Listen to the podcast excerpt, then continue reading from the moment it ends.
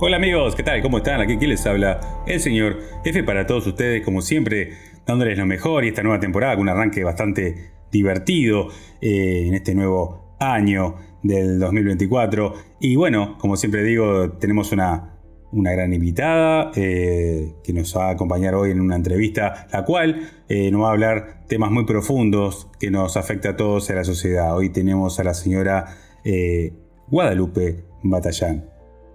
¿Qué tal, Lupe? ¿Cómo estás? Buenos días. ¿Seguís tentada, Lupe?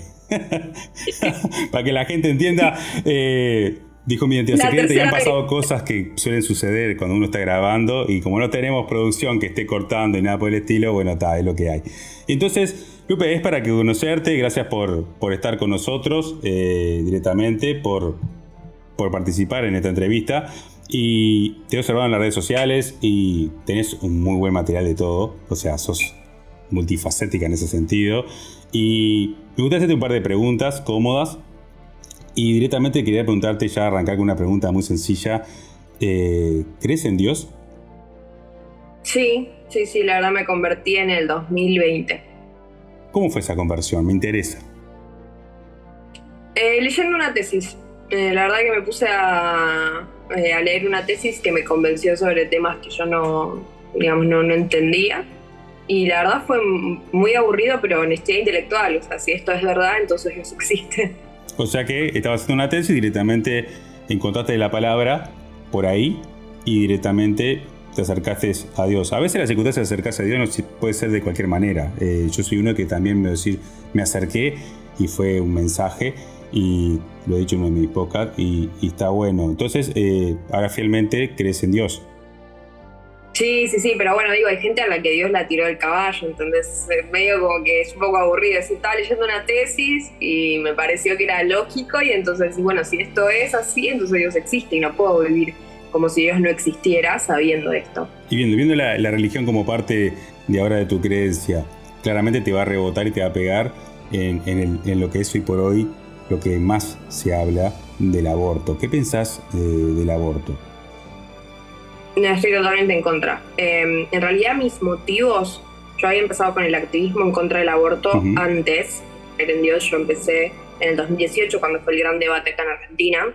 Eh, para, para contextualizar, tengo 25 años. O sea, antes de eso estaba haciendo el secundario, estaba, en Bavia. Sí, sí, sí. Eh, em, y, y, en realidad yo empecé con el tema del aborto porque en mi familia el tema es muy importante. Mi mamá se quedó embarazada cuando tenía 15 años Em, y su familia, eh, padre, madre demás, eh, trataron de, que, de, obligarla a abortar. Mamá fue la primera persona en su familia en negarse a abortar. Mis tías abortaron, mi abuela abortó muchas veces, y no en el reclamo, digamos, no, en el, el mitológico eh, speech ¿no? De, no la mujer pobre, o sea, eran clase media alta, familia universitarios, las mejores clínicas de Buenos Aires, o sea, no había, entre comillas, riesgo, ¿no? Ese aborta con la percha y no sé qué. Era el típico caso que hoy debe ocurrir, ¿no? Esas familias donde es mejor que la hija aborte a que se entere el resto, ¿no? Uh. que la hija adolescente salió embarazada. Eh, entonces, en ese contexto, mi mamá es la primera en negarse a abortar. Y ese es mi hermano mayor. Em, así que imagínate que el tema del aborto es un tema súper charlado desde que yo tengo memoria en mi casa, porque nada, de mi casa siempre estuvo, por un lado, la historia de mi hermano mayor, de Juan, y por otro lado también el tema de eh, cuando empezamos a, crecer, ¿no? Adolescencia, charla con mamá, y dice, mira, yo no me voy a, no te voy a andar controlando a vos y no sé qué, pero sos consciente de que si vas a hacer cosas de adultos, vienen las consecuencias de adultos y no hay otra salida. Que antiguamente estaba, eh. estaba lo que se llama eh, normalizado de hacerse un aborto en cualquier clínica, no clínica, pues no eran clínicas, eran mayormente clandestinas porque estaba, mm, estaba prohibido. Y yo me acuerdo de vecinos o vecinas decir porque fulana abortó y era algo normalizado. Que por hoy eh, está bien que, esté, esté, regularizado, pero en sí también tú estás en contra de abortar. ¿A qué te lleva más allá de lo familiar? Porque puedes tener una idea diferente más allá de lo que te ha pasado, lo que ha pasado a tu familia, ¿qué te lleva en profundidad a pensar realmente está mal? Bueno, a ver, en primer lugar, lo de las familias más o menos, ¿no? Porque yo hice tres años eh, de medicina, de facultad de medicina. Justo, o sea, cuando empezó el aborto yo estaba eh, en segundo año de, facultad de medicina. Ya había cursado en biología y demás. Entonces veo como que en ese sentido el debate a mí me agarra con una base académica, que lo que había, único que había hecho en esos años fue comprobar desde la ciencia lo que yo moralmente creía. Porque no había ningún tipo de incongruencia. Em, pero igual lo del testimonio, digamos, en algún punto lo, de, mi familia sirve de testimonio, porque yo realmente, y, es la razón por la cual no lo pude dejar pasar. Em, porque cuando la gente habla de que ese niño no tiene derecho a vivir, o que porque viene en una situación desfavorable. O sea, a mi mamá le echaron de su casa cuando decidió que no iba a abortar, estuvo baja de peso durante todo el embarazo. Mi hermano por eso, la verdad que durante toda su vida tuvo una, salud muy débil, porque la verdad que su alimentación no había sido buena durante la gestación y que marcar un montón. Eh, y, y bueno, nada, cuando vos ves el testimonio vivo, ¿no? De esas cosas que dicen eh, en general, ¿no? Y tratando de deshumanizar completamente al embrión, al feto, no sé qué. Y vos ves y decís, mira, cuando esta gente está hablando de esto, también está hablando de mi hermano y también está hablando de mi mamá. Y a mí lo que me pesó mucho desde el principio fue decir, eh, yo no... Si, si, si yo hubiera podido ser, no sé, encontrarme con mi mamá cuando eh, cuando pasó todo esto, ¿no? Cuando mi mamá estaba sola, cuando estaba tratando de conseguir trabajo con el DNI de su hermana, que era mayor de edad, para poder que la contrataran, eh, cuando estaba baja de peso, ¿qué hubiera hecho? Y probablemente hubiera, digamos, yo voy a hacer lo que me hubiera gustado, o sea, el, tipo de persona con la que me hubiera gustado que mi mamá se encontrara, ¿no? Con una persona que si vos le contas tus problemas, dice, mira, te ayudo, no, te voy a ofrecer como opción el aborto, sino que te voy a ayudar a encontrar eh, trabajo, a encontrar a alguien que, te acoja, eh, ¿no? Y mismo la historia de vida de mi mamá, que, que por algún, digamos, en algún sentido tendría que haber sido todo eso que, si uno fuera no fatalista, tendría que haber sido todo eso que las feministas decían. No, bueno, de hecho, mi mamá cuando se decidió que iba a tener a su bebé, mi abuela le dijo que se iba a quedar sola, que no iba a tener pareja, que iba a ser una solterona, que no iba a terminar de estudiar. Mi mamá terminó de estudiar, se casó, formó una familia. O sea, después se encontró muchísima más felicidad. Ese es otro tema, ¿no? Porque si de hecho nos metemos en el tema del embarazo adolescente, muchas veces esos embarazos adolescentes vienen como forma de escapar de una familia, ¿no? Pero, eh, pero, pero vos fíjate como a, a, mi vieja le habían pasado un montón de cosas que hoy no es que hay una, tipo, las feministas dicen, no, porque tu mamá te va a decir pero en realidad ellas desde un discurso social promueven el hecho de que si vos tuviste un hijo adolescente te cagaron la vida, ya no vas a poder estudiar, no vas a poder trabajar de lo que te gusta, ¿no? Como un, discurso recondicionante.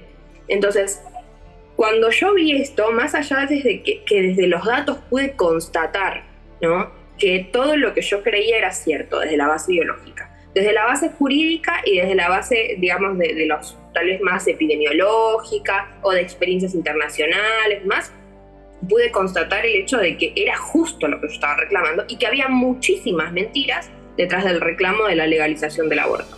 Eh, por poner un ejemplo ¿no? que, nos une acá, eh, cuando tanto en Uruguay como en Argentina, cuando se trató de legalizar el aborto, se inflaron las cifras. En Argentina y en Uruguay se presentaron cifras de abortos clandestinos 10 veces superiores a las que después se registraron año a año.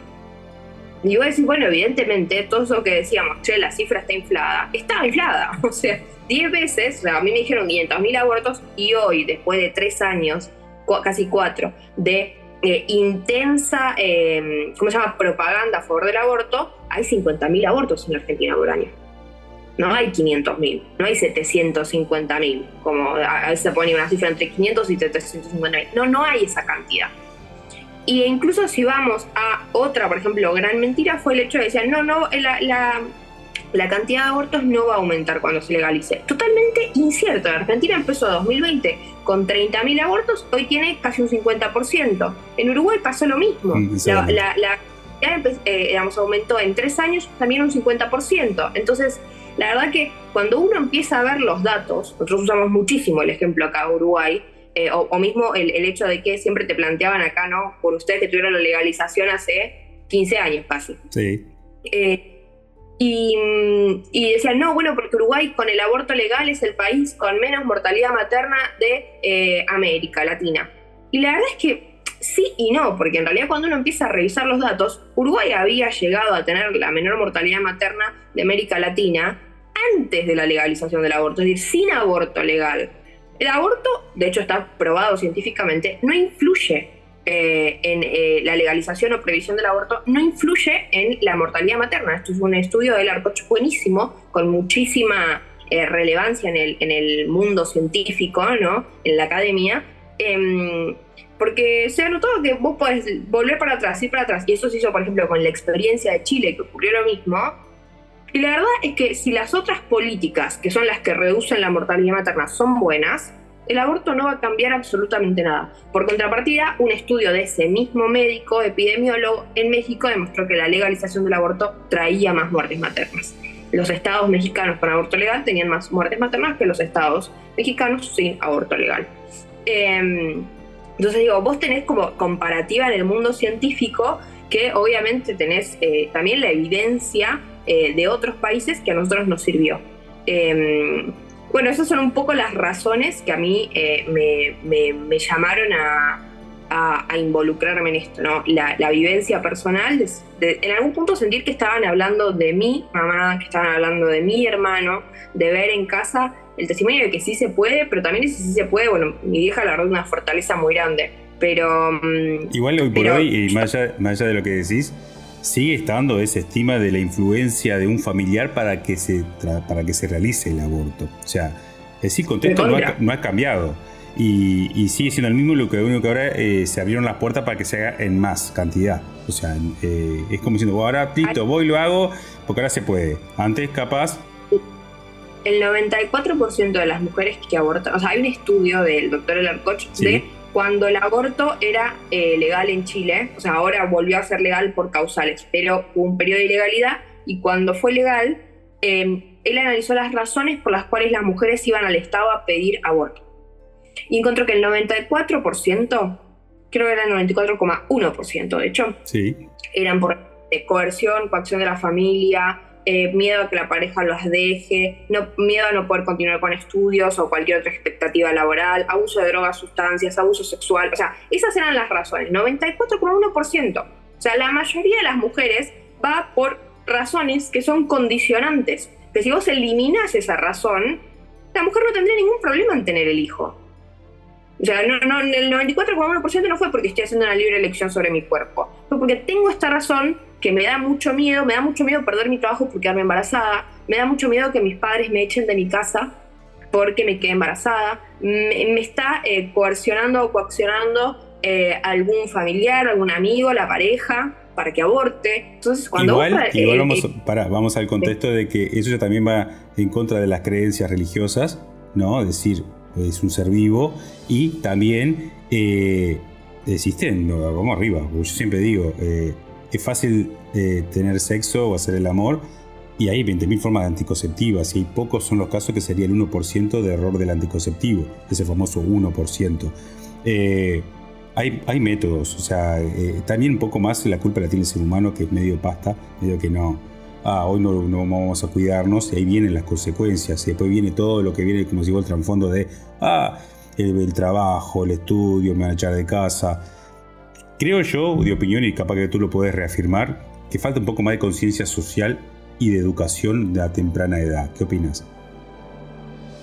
Sí, a ver, yo creo que hay un problema muy grande de hipersexualización en la sociedad. O sea, ya arranquemos por esa base. Em, porque si nosotros vamos a hablar de, no sé, cómo cuidarse, eh, yo creo que no alcanza solamente con saber ponerse un preservativo o tomar pastillas anticonceptivas o cualquier método anticonceptivo que elijas, ¿no? Eh, porque lo cierto es que nosotros, por ejemplo, si vamos a lo que es embarazo, no sé, eh, vamos incluso más atrás, hay una sociedad que te grita que el sexo casual es buenísimo. Ahora, vos imagínate, saliste, tomaste algo, estás re en pedo. Vos me vas a decir que vas a estar controlando si la, la persona con la que te cruzaste se va a poner un forro o no. Si te, si te hablo de lo personal, no puedo porque me iría muy explícito y, y, realmente cuando estoy en esa circunstancia no funciona nada, o sea, me apago. O sea, hay una cosa que yo en mi caso no pasaría, en mi caso. Pero en otras circunstancias, sí, obviamente capaz que el, que el tipo que está más chispa y lo activa, eh, como no, o sea, se manda la pata. Claro, no, pero más allá de eso uno puede tomar mucho y que le pegue mucho, que le pegue poco, pero de todos modos la persona que fue a buscar descontrol va a tomar hasta su límite, ah, hasta sentirse no sé qué, que todo le importa nada. Y eh, tal vez en esa circunstancia fue que se llevó, digamos, se fue con alguien a la cama. Ahora, en esa circunstancia, ¿van a estar los dos pendientes de cuidarse, de ponerse el preservativo, de ponérselo bien, de, eh, porque además está el embarazo, pero también están las enfermedades de transmisión sexual, ¿no? Sí, también. O sea, o te redrogaste, otra, ¿no? Tipo, que están con la legalización de las drogas a sí, full. a full. me decís atento de cómo tenés que cuidarte? Cuando los chicos empiezan a tener relaciones a los 14 años, vos me decís que van a estar, o sea, por más que sepan cómo se pone un preservativo, el nivel de madurez que tienen tal vez no los darse cuenta. O sea, vos pensás, a los 14 años todavía no terminaron de desarrollar la parte del cerebro que sirve para tomar decisiones racionales. Y las hormonas están a pique, full, al máximo esplendor. No, olvídate, olvídate. están totalmente eh, cerrados. Pero, pero además de eso, ¿no? Hormonas a full, pero vos tenés un problema eh, biológico de base, ¿no? O sea, no es un problema porque es, lo fisiológico en ese momento, pero sí es un problema social, que es esos chicos, por más que tengan la información, les cuesta muchísimo posponer la recompensa inmediata en pos de un objetivo a largo plazo. O sea, además les cuesta muchísimo más tomar las decisiones maduras, ¿no? una decisión bien pensada, le cuesta mucho más porque su cerebro no se termina de desarrollar, es algo básico. Hasta los 21 años están, medio en la, paranoia y en ese cruce importa todo nada. Eh, sí, pero digo, estamos hablando, por ejemplo, de, adolescentes, porque hoy dijimos, empiezan a tener relaciones a los 14 años. Hay, de hecho, niños que empiezan a tener relaciones mucho antes. Yo tengo eh, testimonios de amigos míos de relaciones consentidas con otros niños, pero ¿qué teníamos? 13 años, ¿entendés? Eh, entonces, eh, nada, bueno, volviendo a esto, vos le vas a pedir a un adolescente que en esa situación esté pendiente de que el otro se ponga, o si el otro dice, no, mira, no quiero ponerme o no sé qué, o que sepa que el otro sabe, porque tal vez vos sabés, pero el otro no sí, capaz Que no, y, creo que importa la circunstancia, digo, es, es, llegar al punto, ¿no? Es como decir, concretar. No importa el cómo, ni el qué vos en esta sociedad recontra hipersexualizada, porque está recontra hipersexualizada, vos tenés, te usan el porno chic, que es tipo una, forma, para, bueno, para la gente, para, para que entiendan, ¿no? Es una forma en el marketing que se utiliza para vender productos, erotizando las escenas. Entonces yo te quiero vender un auto, te quiero vender un par de zapatillas, te quiero vender una cerveza, bueno, voy a usar escenas que sean más eróticas, que emulen la pornografía y el sexo para venderte una cerveza. O sea, vos me vas a decir que en una sociedad que utiliza el sexo para vender otros productos o, que eh, tiene, digamos, una utilización de la pornografía enorme, que mm, eh, tenés espectáculos familiares donde hay una constante em, no sé, por ejemplo, se me ocurre ahora, hay un, hace un tiempo hubo un, ¿cómo se llama? un recital de Cristina Aguilera, donde Cristina Aguilera aparecía con un pene enorme y ahí había gente con familia en Estados Unidos, ¿no? ¿Qué sé yo? Y todos eh, eh, eh, emocionados mientras em, Cristina Aguilera hacía su espectáculo con este falo enorme. entonces vos tenés una, especie de idolatría al sexo, a los genitales, a todo, tipo, al placer inmediato. ¿En esa circunstancia vas a venir a pedirle a la gente que sea más consciente a la hora de tener sexo? No, no se podría porque la sociedad ya ahora se le despegó la mente del cuerpo, como digo yo. No solamente por, por lo que estás contando, sino ya que hoy por hoy eh, eh, el famoso me autopercibo, ¿no? Ahora si yo me autopercibo un elefante, puedo pisar en la cabeza a otra persona y ya está, como lo veo todo muy desvirtuado. Eh, ¿Tú pensarías que te haría bueno volver al control natural de las cosas? se podría frenar este, este, decir, este río de, fluidez sexual, se podría frenar bajando un poco el nivel que ahora se elevó hasta por los cielos sobre te autopercibís y hacer lo que querés, está todo bien. ¿Qué opinas? ¿Se, podría? Em, mira, yo creo que hay una reacción natural. Eh, a ver, cuando hay excesos de un lado, es lógico que eso lleve al otro lado de la balanza. Legalización de droga, legalización del aborto. Ahí ya estamos dando pie a, esto de si tengo sexo y no importa nada. O sea, porque todo lleva al todo y el hecho de que ahora nos tenemos que sentir más libres que antes, volvimos a, es como un renacimiento de los 80, eh, ahora lo hago con un elefante y está todo bien, o me desnudo en la calle, está todo bien. Entonces como que este permiso que hay ahora del libre albedrío demasiado explícito, eh, conlleva toda esta consecuencia de cosas que terminan en esto, en embarazos, aborto, madres que mueren eh, y todo este contexto. ¿Vos pensás que habría que poner un poco más, que es una de las cosas que en otros países están haciendo, es frenando un poco la moto sobre el tema de esta locura de que el pueblo puede hacer lo que quiera? ¿Serviría para nuestro país o para Sudamérica, que estamos muy atrasados en muchas cosas, poner un freno? Em, yo creo que en realidad tendríamos como que sacar algunas, eh, algunas eh, ¿cómo se llama? Algunas, tener en cuenta algunos aspectos. En primer lugar, la realidad de Sudamérica es bastante, es muy distinta a la de Uruguay y Argentina. Sí. somos los, los parias acá. Sí. Em, porque lo cierto es que si miramos así como hacemos un mapeo, vamos a ver que la mayoría de los países latinoamericanos tienen aborto ilegal con causales. Esa suele ser la tendencia en Latinoamérica. Sin embargo, hay muchos países que tienen aborto completamente ilegal, principalmente, bueno, ahí ya nos salimos de Sudamérica, principalmente en Centroamérica están, em, ¿cómo se llama? Em, se me fue la palabra, pero no, es organizado, después no hay. Sí, sí. Eh, eh, pero bueno, nada. Em, entonces, nosotros somos, la, somos la, cosa rara en algún punto, porque somos los más, eh, los que miran más a Europa. La verdad que siempre tenemos ese problema los uruguayos y los argentinos que estamos mirando para el lado equivocado. Eh, entonces venimos con las políticas equivocadas. Eh, somos los más progresistas de la región, Uruguay muchísimo más que Argentina. y entonces esa es un poco la, la, realidad que tenemos. Yo te decía, por un lado tenemos esto de que hay una, una, tendencia natural a eh, rebelarse ante el exceso. De hecho, hay estudios que se vienen haciendo hace algunos años, distintos lugares, por ejemplo, hay uno de la Universidad de California, que lo que demuestran es que los jóvenes de la generación Z, o sea, los, los más chiquititos. Los más chiquitos ¿no? ahora sí, como mi nena de 3 años, los más chiquititos que son la generación Z. Claro.